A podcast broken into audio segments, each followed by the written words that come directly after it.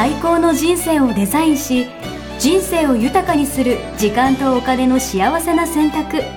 人生戦略会議。こ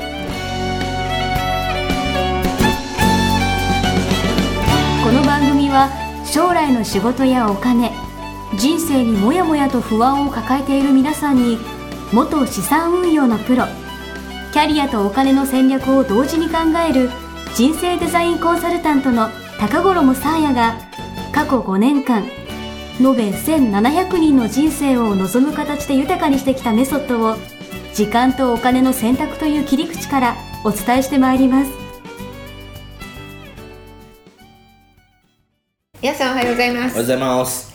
一生み家人生デザイン研究所の高頃もさやです。全力応援プロデューサーのやすです。はいおはようございます、はい今日は今日は？緊急、はい。えー特番ということで。緊急特番、うん。何かあったんですか？あのイランのね、はい。えー情勢が、まあ、収束したんですけれども、はい。一時的に。イランの情勢、うん。なんかあのニュースでそう。ちらっとちらっと。ミサイルがみたいな。うんうんそうミサイルがみたいな。それですね。それだけは知っています、うんうん。え結構すごいあれは大変この緊急特番するレベルの。うんうん。大変であわあわや第三次世界大戦になるかぐらいのええうん大変だったんですよそんなニュースになってないですよね。あね日本はねメディアがあんまりね最初の頃全然伝えてなかった。えー、なんかそれこそあの今だったらあの、どちらかというとこうゴーンゴーン。の問題とうんか記者会見ばっか見、うんなんか流れてたのは見たんですけど、うんうんあれそうそう。あっちの方がね、はい。あの力入れてましたね、うん日本は、うん。でもあの重要性から言ったら、うん。あれってやっぱり一個人の問題でしょはいはいはいはいうん。これって、うん。第三次世界大戦になるか第三次世界大戦すごいですね。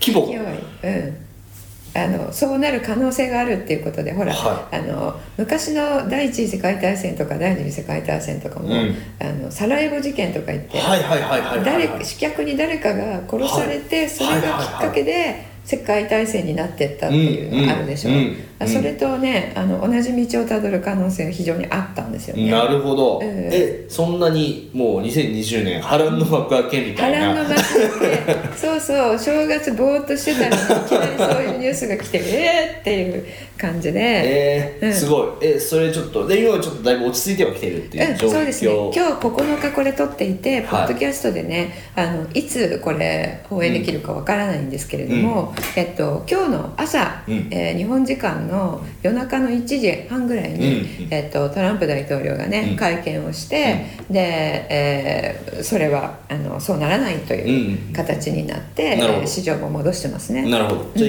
あ、まあ落ち着いてるけどじゃあ具体的に何があったのかみたいなはい。ところをうん今日解説してくださいと、はい。はい。そうですね。今日落ち着いてなかったらあのもっと緊迫して伝えてたんですけれども、まあね落ち着いたと。なるほど。じゃあもう今のところはもう、んコーヒー飲みながら聞いていたコーだければ。ヒー飲みながら大丈夫逃げる準備とかしなくて大丈夫です。大丈夫大丈夫。うんうんわかる第第三次世界大戦とか言われるとちょっとびっくりしちゃいますからね、うんうん、そうツイッターはねあのリアルタイムでいろいろと各メディアが世界中の各メディアが、うん。ツイッターにこうリアルタイムで流していて、それを、えー見ている限りでは、うんあの3日4日ぐらいの、はい。えー一番ツイートされているキーワードみたいな、あるんですけど。トレンドワードみたいな、ね、そうそうそう、はそれがね、はい。あの海外では、は WW3 というワールドワー3っていう、のがもうすごいトップに上がってきてたんですよ、えうん、だからもうそれについてもねもうガンガンガンガン。ー、でもそれ日本じゃ何もなんかそうそう。話題にもなってないというか。日本ねその日の、えー、とトップキーワード嵐だった 嵐となんかアイドルの女の子の名前だった。へえすごい。じゃあそれぐらいのことがじゃあ起こってたっていうことでじゃあ、うん。私本当何も知らないんで、はい。ちょっとざっくり概要だけでも説明しざっくりていただければ概要を説明すると、まあ、簡単に言うと、えっと、トランプ大統領がうん。イランのうん。特殊部隊の、うん。えー司令官を暗殺しましたと、またまた。うん暗殺したんですよ、はい。ドローンでね、ドローンで暗殺したんですか？ドローンでこうね、あの道歩いてる時に、はいきなりはいはいはいはい。だ暗殺したんですよ。まあそれは理由はあったんですけれども、あのそれがきっかけで、うん。えっとイランではうん。もう爆発的な、うん。あの防音体制なんていうんですか？あの悲しむ人々が、うんうんうん。あのこう殺到して、ねえ。国を挙げてのお葬式をした時には、うん。あのそのお葬式があるところのね、うん。あの広場うん。に人がもうすっごい集まってきて、うん。もう所狭しと人が並んであの大変だったんですよ。えーじゃあそれだけ影響力ある人がうんうん。暗殺されましたと、そうなんです。トランプの同盟国側は、うん。その司令官のことはうん。テロリストというふううんうんうんに、えー、と去年かな、うんうんあのこう断定しますっていう人だったんですね。うーん。だからテロリストなので、うん。ほらオサマ・ビンラディンも、はいはいはい。あの殺したでしょ、はいはいはい。で殺しても是とされてるじゃないですか、はいはいはいはい。向こうがテロだから、はいはいはい。うん、それと同じ理由ですね、うんうんうんうん。だから何も通達もせずにうん。いきなり殺しましたとえーいうことなんですけど、でもそれがイランでは英雄みたいな。イランではそう英雄。なぜかというとその部隊自体が、うんうん。えー、と国の正規の部隊ではない、軍隊ではないんだけれども、そのイランってね昔イラン革命っていうのがあったんですね、はうん、でちょっとなんか歴史でちらっと教科書に1ページぐらい出てたぐらいかもしれないんだけれども、あの昔王政王朝があって、はそれが倒されて、うん。えーえー、とホメイニ氏っていう人がね、ホメイニ氏、うん、ホメイニ氏、ホメイニっていう人が、うん。えー王朝を倒して自分が、あのトップになった。うん。でそのホメイニさんが、うん。王朝時代の、うん。えっと、国の軍隊ではなくて、うん。自分で軍隊作り直した、えうん。それがイラン・イスラム革命防衛軍っていう名ー、前。はいはいはいはなんですね、まあ、はい。軍だから、うんえー軍人ですよね、うんうんうん。でその軍の中に何々部隊何々部隊っていろいろ専門性が分かれていて、うん。えー、と海外との案件を専門に扱う、うん。えーのがコッズ部隊と、うんうん。えー言われている部隊がある、うん。それの最高司令官。いなるほど、だったんですね。なるほど、うん。その暗殺された方がね。そうそう、うん。でなぜその英雄扱いされてたかっていうと、うん。えーイランってあの中東にあるんですが、は中東って、まあ、なんか宗教問題とか、うん。民族問題とか、うん。いろいろあって、うん。利権もいろいろ絡んで、うん。すごい複雑なんですよ。うん。でその中東において、うん。あのイランの影響力をうん。こう広げてきた、うんうんうんえー人なんですね。なるほどなるほどなのでとても英雄扱いされている。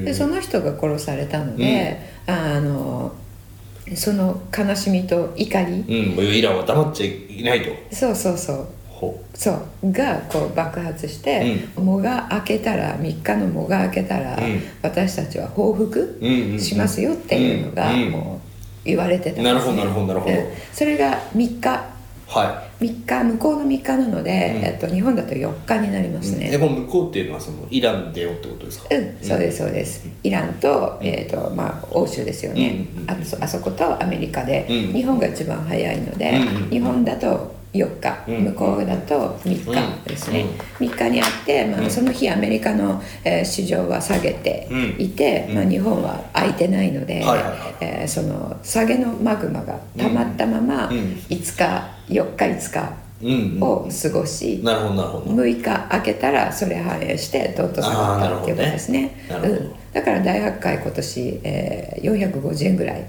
下げて始まったんですけれどもであのじゃあ、えーこれ報復合戦、うん。こうミサイル飛ばし合いになったら、うん。他の先進国ロシアとか中国とか、うん。それぞれついて、まあそうすると第三次世界大戦になるよねってなるいうことだったんですよ。はいはいはい。ででじゃあなるかならないかとか、うん。ああだこうだとか、うん。いろいろ専門家の人もコメント出したりなんかして、じゃあみんなが、えー報復が何になるかっていうのを待ってたんですよね。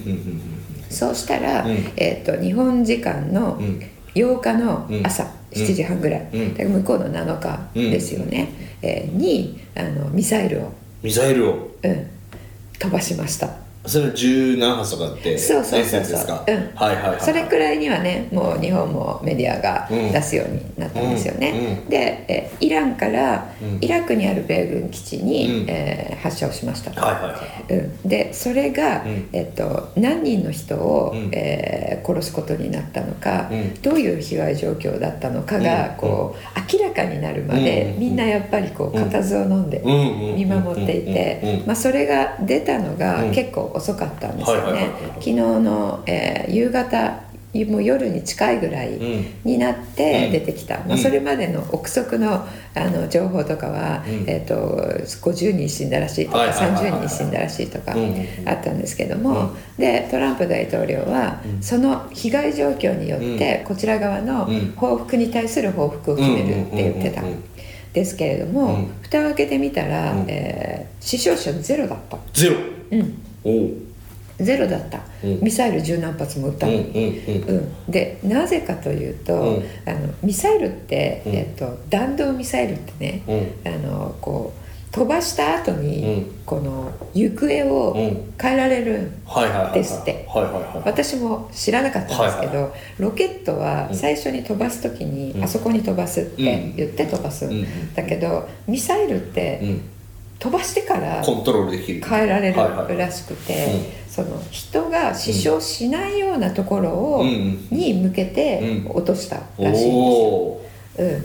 死傷者が出ないようまあ、基地なんだけど、うんうんあの基地の何人がいないところとはいはいかはうん。だからまあ威嚇っていうことですよね、うんでイラン人も米国人も一人も死ななかったっていうことがう。ん分かった、なるほど。うん、じゃあそれに対して米国どうするかっていうので、うん。えー、と記者会見待たれてたんですけれども、やったら、うん。まあ、トランプさんらしからぬうん。すごくね、うん。素晴らしい演説をして。ええうん、あのイランはね、うん。えっと、そのようにわざと外したっていう見解が出ていたので、うん。専門家の,、うん。あのあわざと外したっていうことで、えっと、イランのこのちょっとステップバックしたのがうん。よく分かったと、ん。で、えー死傷者が誰も出なかったと、うん。でアメリカはうん。これに対して、えっと報復攻撃はしない、うん。うん。で経済制裁をする。うん。うん。うん。うんっていうことで、うん。あのまあ、平和な形で、えー対応するっていうことを言ったんですよね。んでそこで、えー、と言ったコメントが、うん。あのイラク人もイラン人も、うん。米国人も、うん。えー誰も、えー、と命を落とさなかった、うん。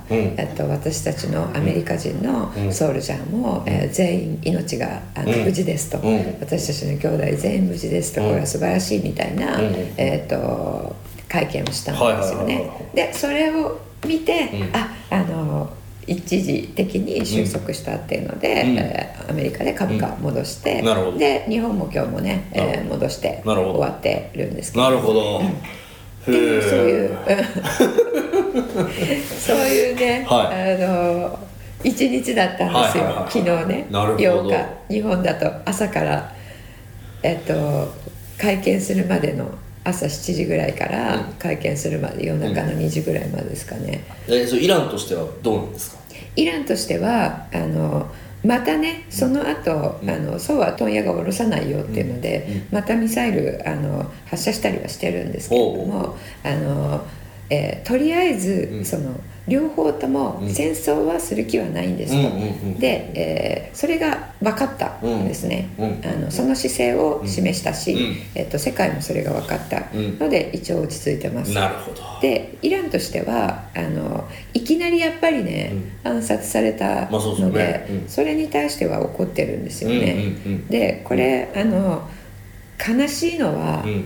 あの両方ともうん。自分が正義で相手が悪なので、うん悪を倒すっていう、まあ要はアメリカとしてはテロリスト認定してるわけですよね。うん。うんそうそう、うん。で向こうもあの向こうは普通に自分はあの軍隊の人なのうんうんうんにいきなり殺されましたけどうん。っていうことで、うん。両方ともうん。相手に対して、あの報復してるだけです、うんうん自分を守るためにやってるだけですっていうスタンスが両方にあるので、確かに確かに。これすごくややこしい確かにセンシティブですよな感じですね。ねそうそうそう、で両方ともちょっと嘘があって、あのイランのね、うその殺された人が、うん。えー、と司令官がですね、うただの軍人だったかというと、うん。実はアメリカの基地とかをうん。結構こうあの、攻撃してるうん、してたんですよね、うん。で12月の実は27日にうん。実はちょっと攻撃をしています、ほでその時にうん。米国人の民間人が1人亡くなっていて、うん。で軍人が4人ほど負傷していると、えうん。でそれがあの報告としてうん。トランプ大統領のところに上がってきていうん。て、それに対する報復どうしましょうかっていううん。なるほど。ので、あの去年の年末に話していた、ところ、うん。31日に、あのイラクのアメリカ大使館に、うん。あの人がこう、えー襲撃してきたあのミサイルとかじゃなくてね、あの人がこう押し寄せてきたっていうことで、であの、まあ、乱暴を働いたっていうことですよね、うん。それをもって、えっと、全部それ指揮をしているのが、あのその司令官だったので、えでその司令官がこれから、うん。あの中東における、うん。えーいろいろなところの、うん。えーアメリカのうん。基地を、うん。えー全部こう襲撃していくっていう、えー情報をゲットしたんですなるほどなるほど先に。なるほどなるほど。でそれをやられては、うん。多くの負傷者が、うん米国の軍人の、うんえー負傷者が出るということで、うん。それを未然に防ぐために、うんえー彼を殺すとなるほど。いう判断に至りましたっていうやる理由があるってことですよね。そそうそうそう、うん、で、えっと、彼たちとしては、あの中東にあのアメリカが来てるのはうん。嫌なわけなので、うんイランとしては、うんで、えっと、アメリカのね、うん。と同盟取っている国とかもうん。いろいろあるんですよね、うんえーイスラエルとかもそうだし、えーイラクにもねあの、えー戦争イラク戦争があった後、アメリカ駐在しているので、えーそれも嫌だし、アメリカいなくなって自分たちがあの、えー勢力を拡大したいうんわけなので、えーまあ、軍人としてはあの、えーそれをこう、うんうん。あのねえー攻撃するっていうのは、まあ、ただ仕事をしているだけ。はいうんうん。っていうことなんですけれどもあの、まあ、攻撃はしていたので、うそれをもってあの、えー報復しただけですとはちょっと言えないかなっていうのはありますよね。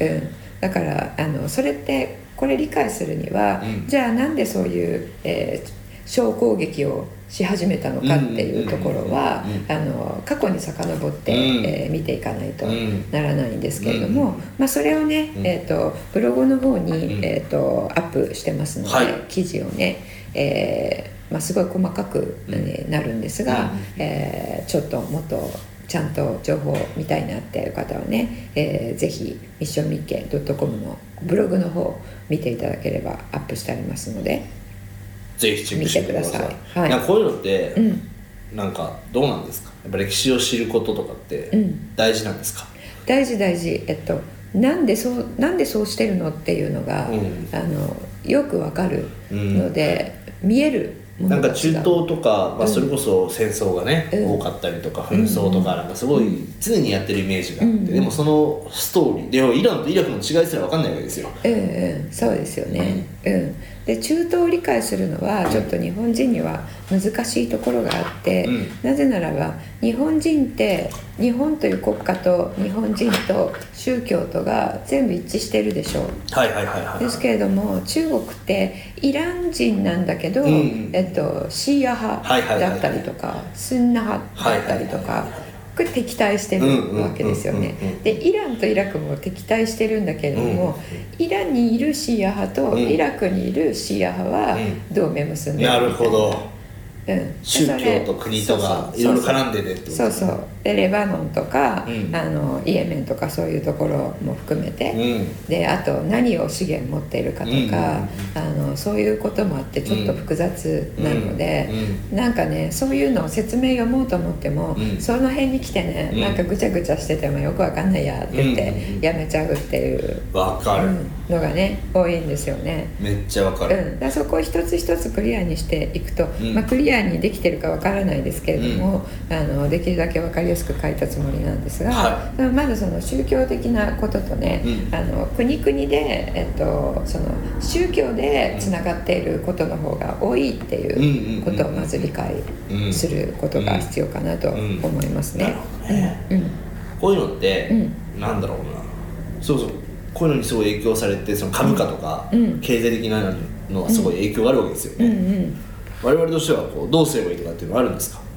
えっとまあ、もう少しあの情報にね、うん。えー敏感になっていた方がいいかなと思いますね。うんあの日本語だけの、えー情報を見ていると、うん。ぱなんかあのちょっと隔離されてる。コントロールされている、うんうんうん。あの選ばれた情報しか受け入れなくうん。なってしまうのニューで、スゼロだけじゃダメってことですね。うん、ちょっとね あの報道何を報道するかって選んでいるところにフィルターがかけられてしまっているし、うん。報道の仕方によっても、うん。あのねえっと、伝えられ方が違いますよね、うんうんうん。うん今の話でも、うん。米国は、うん。あのとても残忍なテロリストを殺しましたって言ったら、うんうんあのいや素晴らしいねって思うだろうしイラン側の、えっと、ニュースは全然違うふうに、えー何もしてないのにいきなり殺されましたっていうね、ふうになるので、うん。そのどどっちポジションで、うん。どういう立ち位置で、うあのどういうふうに伝えてるかっていうのは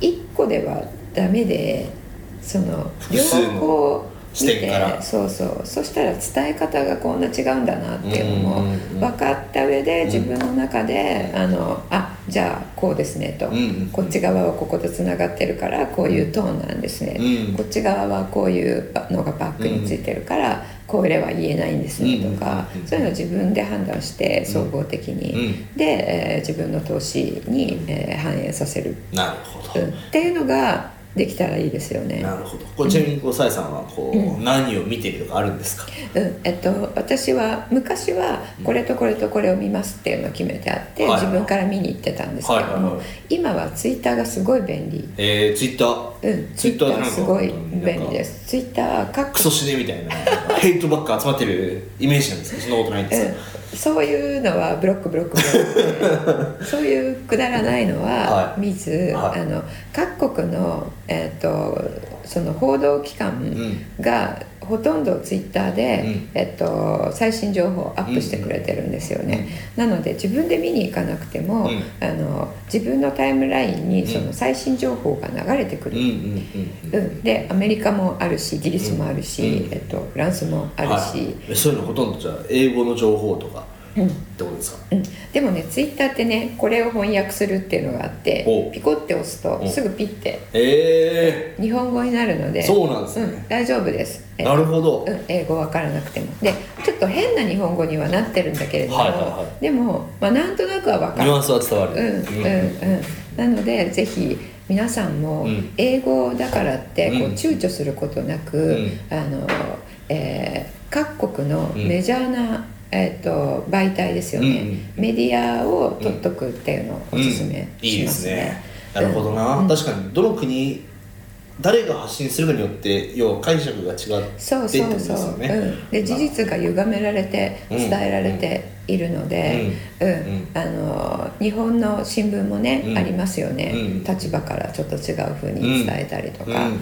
で、えっと、日本は新聞社が全部こう連携しているので、うん。一社で一人だけできないみたいなのあったりしますから、うん。でそれね牛耳ってるのはやっぱり日本のあるところなのなでまあ中国みたいなもんなんですよ。中国といえばね私あの香港に住んでた時に、は中国にあの遊びに行ったんですけれども、えっと、バスで行ったの。うん。でバスで、えっと、なんか、えーパスポートを、うん。あの見るところうんに、えー降りてうん。行っている間に、うん。えっと、私その時ね「タイムっていうはいタイム。はアメリカの雑誌をはい。読んでたんです。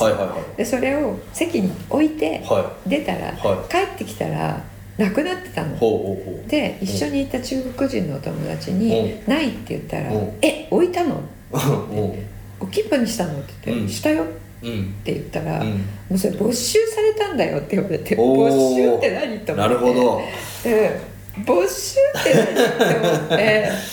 なるほどな。なんかいわゆるこう情報規制みたいな。そうそうそうそう。うん。だからあのそういうふうに規制されるんだなってその時も身をもってあの感じたんだけれどもそれとねあんまね日本も大差ないなって思う。そうなんですか。なんか日本ってもっとこう情報に対しても、うん。まあこのね我々の個人の活動に対しても、うん。これは開かれてるような、うん、イメージあるでしょ。民主主義だし、はうん、自由と、はい。民主主義を標榜するはい。アメリカの同盟国だし、うんみたいのあると思うんですけれども、あの開かれてはいる没収はされなくて、あのいろいろこう置かれてはあるんだけれども、うん。自分が日本語のものしか取らないって決めたら確かに。日本語になっていないものは自分で検閲かけて募集してるのと同じことなるほどね。ですよね。確かに、ええ。確かに。まあ言ってしまえばこう70億人のこう社会というか地球の中でこうええ。1億人しかいないここの情報しか見てないってことですね。そうそうそうそう日本語の情報しか見ないってことは。そうそう。すごい限られているので、うんうんうんうん。うん。で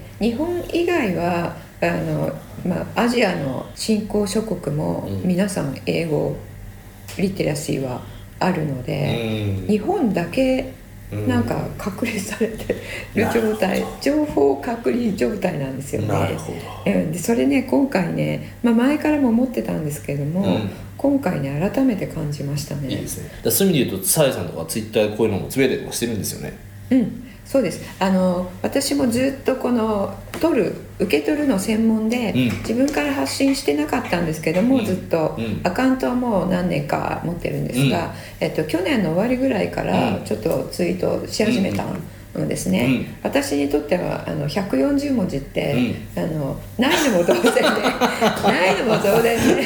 何も伝えられない。そうそう20回ぐらいに1回やろうと思ったんだけども挫折した記憶があってでも最近は、うん。あのやってます、えーうん今度ここね1ヶ月ぐらいうん。真面目に始めていてあとは皆さんもしえっ、と休眠アカウントあるなら、はい。ぜひそこから私、えーアットマークサーヤ高衣はい。であるので、うん。そこをフォローしていただいて、うん。私がフォローしている、うん。えー外国のメディア全部同じなるほどになるほど。フォローしてもらえればいいですね。なるほど。いいですね。さやさんが、うん。要はそのこの人の情報はうん面白いとか、うん。なんかその現場のね、うん。情報っていうのをフォローしてるからそう。同じ人フォローしたら同じ情報見れますよそう。そしたら同じような情報がタイムラインに流れてくるのでうん。私のタイムラインもず全部英語なんですけど、うんうんで、うん。あのそのメディアとかだけではなくて、うん。そこの、うん。えっと、記者。はいはいはいはい。記者とかもはいはいはい。さまざまなこうポリティクス専用ですとか、うんうん一番経済の記者ですとか、うんえっと、そういう人たちもすごいたくさんいるので,、でそういう人たちもフォローしてるうんのですね。めっちゃいいですねそれ、うんうん、すごいね楽しいですよ。へーっていうのとか、へうあるのでなるほどな、うん、ぜひね。ででもそういう主体的にこう情報を取りに行くっていうのは大事ですね、うん、そうそう。なんかテレビとか新聞とか、まあうんネットニュースだけでね出てくることだけじゃなくて、うん、そうそう。それね受け身になっちゃって流されるものしか受け取っていないっていうことになりますからね。うんで、えっと、話を元に戻すと、うん。その中東問題、うん。えーさっきのまずイスラム教徒っていうところを理解していただきたいのと、うん。あとはトランプ氏の思惑と向こうの思惑、っていうことがうん。今回絡んでいるので、うん。それだけちょっと最後に、うん。えーご説明していきたいと思いますが、はい。ちょっとあの、えー読んでいただければまあわかるんですけれども、うん。えっと、皆さんに多分知られていないんじゃないかなと思うのが、うん。トランプ大統領の今回の、うん。えーことで、うん。中東におけるうん。プレゼンスがこう後退したっていうふうに言ってる人がいるんですよね。おプレゼンスってうん存在。感、うん。であのそれはちょっと失敗でしたねって言ってる人がいるんですけど、うん。これトランプ大統領それ狙ってるんですよ、うん。うん。あのうん。もう引き上げたい、うん。中東から、うん。あの人のことにもう口出ししたくないっていうのがうん。彼の中にあるんですね。でうん今までアメリカっていうのは、うん。えー世界における、うん。えー覇権国家。で、えー、と世界の警察うん。と自分も言っていたし、うん。えーみんなもそう思っていたし、だから莫大なお金と、うん。えー時間を使って、うん。うん。えー、といろいろなところに米軍基地を作まあ、る、要は沖縄にもあってみたいなそうそうそうそう、はいはいはい。日本もその一つですよね、はい。はで基地があってそこに何千人っていう兵士を送り込んで、うん。その国の防衛もしてあげるし、うん。えー、と防衛をする代わりに、うん。あのなんかこう見返りをもらうみたいな、うん。そういうことでやってきていたんですけれども、うん。えっとそのね軍事費っうん。ていうのが、財政を圧迫してるうんですよね。うんで財政赤字の、うん。えー一番、ん。えー一番悪い国うん。が財政赤字が一番大きい国ですね、うん。アメリカなんです、一番良い国は高い国財政黒字が一番多い国はどこだと思いますか？日本じゃないならわかるんですけどうん。中国。中国なんですね。うん。うん、で中国の黒字黒字を作ってあげてるのが、うん。ほとんどアメリカってえだからあの中国を叩いてるわけです、うん。経済的にね、うん。うんでお前らがもっとうちのものを買って、うん。お前らのところから買わなくすれば、うん。もっとバランスが取れて、うん。自分たちはうん。ここからあのもっと上行けると。貿易摩擦みたいな。そうそうそう、うん。であの彼らが嫌なのは、うん。政治的軍事的には、うあのトップにいるのに、うん。経済的にはその確かに下の方に。赤字ナンバーワンっていう、うん。これ嫌なわけですよね、でもあのそれをずっとやってきたわけですよ、えー彼らは、うん。で軍事費もあの、うん。莫大な軍事費を使って、うん。でそれ軍事費が、うん。えーカットできるだけで、うん。かなりあの財源としては確保できるので、うん。それをまずやりたい、へでアメリカがこう小競り合い、まあ、小競り合いというかこのねえー3日ぐらい中東でうん吸った問題やってる間に、ロシアのプーチンはうん。中東に来て、うん。その間うん。にシリアの大統領とうん。会見したり、ええートルコに、うん。トルコ経由でうん。南、えー欧州の方に、うん。えー、とエネルギーをねうん。送るパイプラインを開通しますみたいな、うん。えー開通式に来たりとか、うんそういうね、うん。プレゼンスを高めてなるんですよ。うん。でこれって、あのその合間を縫ってうん。ロシアにしてやられてるじゃんっていう、うん。えー見解も多いんですけども、うん。違くて、うん。それ公約だったんですね、うんうんあのトランプ大統領が大統領になる時に、うん中東からうん。撤兵しますよっていうことを言っていたのででその後はうん中東はロシアよろしくって、えうん。ー言っているのでなるほどあのこれあの、えープーチン大統領もね、うん。あのハイエナみたいに、うんああのちょっと餌があるから、うんこの間に取っちゃおうみたいな感じでやってるわけではなくって、もうちゃんと連携を取ってやってるんですよね。うん、自分はいなくなるからあとは吉何みたいな感じの動きうんなので、うん。そういうこともね見えると面白いでしょ。なんかすごい信長の野望みたいな。うん、そう。ぜひねそういうリアルタイムですから、ううん。うわこう来たかこう出たかっていうね、あのその一つのニュースの重みがね、うん。すごい分かってくる、確かに。なんかそのですよねそのある側面だけで見るとね、うん。なんかうわーなんかミサイル発射してどうなんだろうとかってなるけど、それ以外のこう視点を持つとまた、そうそう。捉え方が全然変わってきますよね。そうですそうです。で歴史を知ると、うん。あの背景が分かるので、うよりその解釈力が上がるんですよね、うん。だからあの歴史を知るっていうのはこういうところは特に大切なんですね、大事ですね、うんうん。はい。ありがとうございます、うん。はい。じゃあ歴史か学びたい学ぶかな。いややんないと思う。いやでもこうやって解説してもらえるとすごい分かりやすかったなんか俺うん。ちょっと詳しくなった気がしますもん。そうですか、うん、でこれがまあ、はい。大統領選にどう影響があるかっていうね、うん。えーことなんですけど、ん。これで上がったと思いますね。私の試験ですがなるほど。トランプ大統領の株が。その最後のスピーチがね、うん。やっぱり人間らしかったですよ、へー。うん。ちょっとトランプさん今までのトランプさんのうん。ツイートとかを見てうん。嫌いな人とかも多いと思うんですけど、うん。あのすごい人間に見あふれる、えー、うるっとくる感じなんですうるっとくる感じ。うるっとこうにも来てたように見えたんですけど、へー。うんぜひねそれもツイッターにねいっぱいいろんなところから上がってるのですごい。うん、見てみてください。分かんなくてもねその、えっと、空気感っていうのがうん。本人に喋ってるのを見るのが一番ですからね、いいですうね、んうん。ぜひみんなチェックしてみてください。はい。はい、っていう感じですかね。はい。はい、ということで今日は緊急放送ということで、はい。いですねこういう時事ネタを。だって昨日の夜ん昨日の昨日の朝？昨日の朝。から今日の明け方にかけての、うん。起こったことそうですよね。それをこうすぐ撮って配信するみたいなこととかも、うん、ちょっと配信がねち今ょっといつの配信に滑り込ませられるかわからないんですけども、うん。もしかしたらね皆さんこれ聞いていただくの1週間後とかうん。2週間後になっているかもしれないんですけれども、あのまあ、一旦ね収まっているので、うん。えーとまあ、そうなんだなっていう形で事後的に理解してもらえればと思います。いいですね、はい。ありがとうございます。あであとね、えっと投資をしている方になんですけれども、はい。結構乱高下しましたと、うん。で乱高下してる間に、うん。えっとまあ、デイトレーダーさんとかは、うん。えー、とその動きを、えー動きの合間にポジション取って鞘を抜くっていうことをしているので、あのそれはあのご自身のあれでやっていただきたいんですけれども、うん。えートレーディングではなくて、うん。資産形成をしている方っていうのは、うん。買っているものが、うん。まあ、下がっているっていう状況、まあ、うん。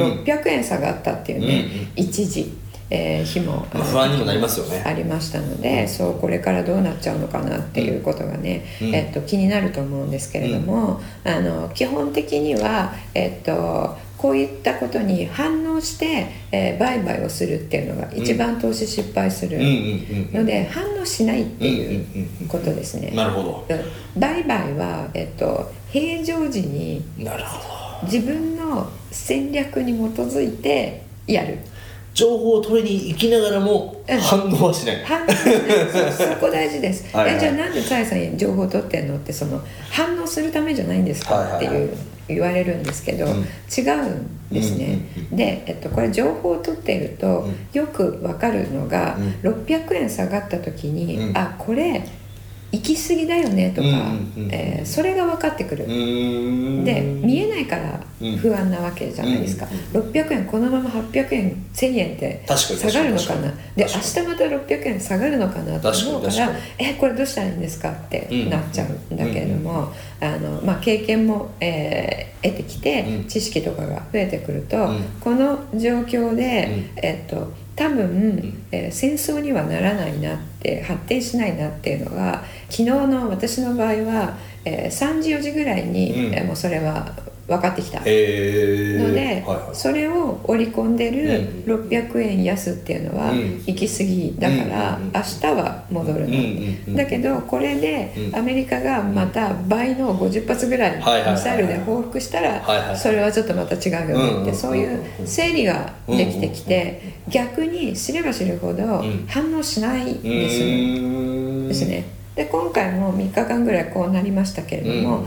行ってこいなんですよね、うん全部、うん行ってこいっていうのは下がった分また上がる、うん。なのでおとなしく持っている人が一番正解だったということになりますからそれはね注意していただきたいと思います、大事ですね、うん、反応しない。不安になっちゃいますからね、うん。分かんないことがあると。うん、2020年は特にあの先週とかもあのお伝えしていると思うんですけれども先週って、えっと、年始の特別版うん。2回にわたってお届けしている、うん。えーところでお伝えしているんですけれども、想定外のイベントリスクがうん。今後もこのような形で発生する可能性が高いこれまでよりも。なるほどで今回も想定外ですよね、はいはいはいはいあの暗殺するなんうん。て誰も、あの2020年の見通しの時に、うん。有名なエコノミストとかも言ってないわけじゃないですか、うん。うん。うん。なのでそういった想定外の、うん。えーイベントリスクが今後も起こるなっていうことを、えーまず思っておくでそれに対してじゃあ自分はどういうふうに、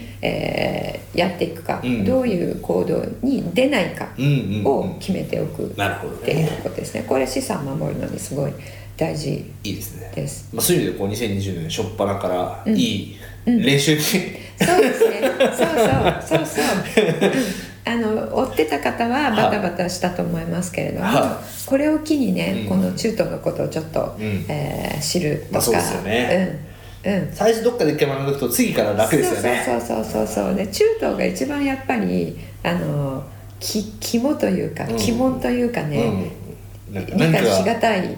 しかも何かが起こる場所ですよね。何かがそう そう。でアメリカにねアメリカも何かっていうと中東に戦争を仕掛けるので、まあ、仕掛けってもんもねあのいるっていうのも事実なので、うん。そこを理解するとね、うん。いろいろ見えてくるものがありますのでね。それをあのどういうふうにね、えっと、今後高めて金融リテラシーと情報リテラシーっていうのは、うん。あの結構リンクしてるなるほど。ものなので金融リテラシーだけあって情報リテラシーないっていうのはね今の時間今の時代うん。ないので、うんうん。両方高めていく。っていうねのと戦略スタンスをきっちりあの持っておく。っていうのをされてあの資産ねあの着実に増やしていっていただければと思います。はい。わかりました。大丈夫ですか？はい、はい。はい。という感じでまたぜひ、はい。また次回以降もですね、はい。日常パターンはい。でお送りしていきたいと思いますので、はい。よろしくお願いします、はい。よろしそれでは本日はありがとうございました、はありがとうございました。さよなら。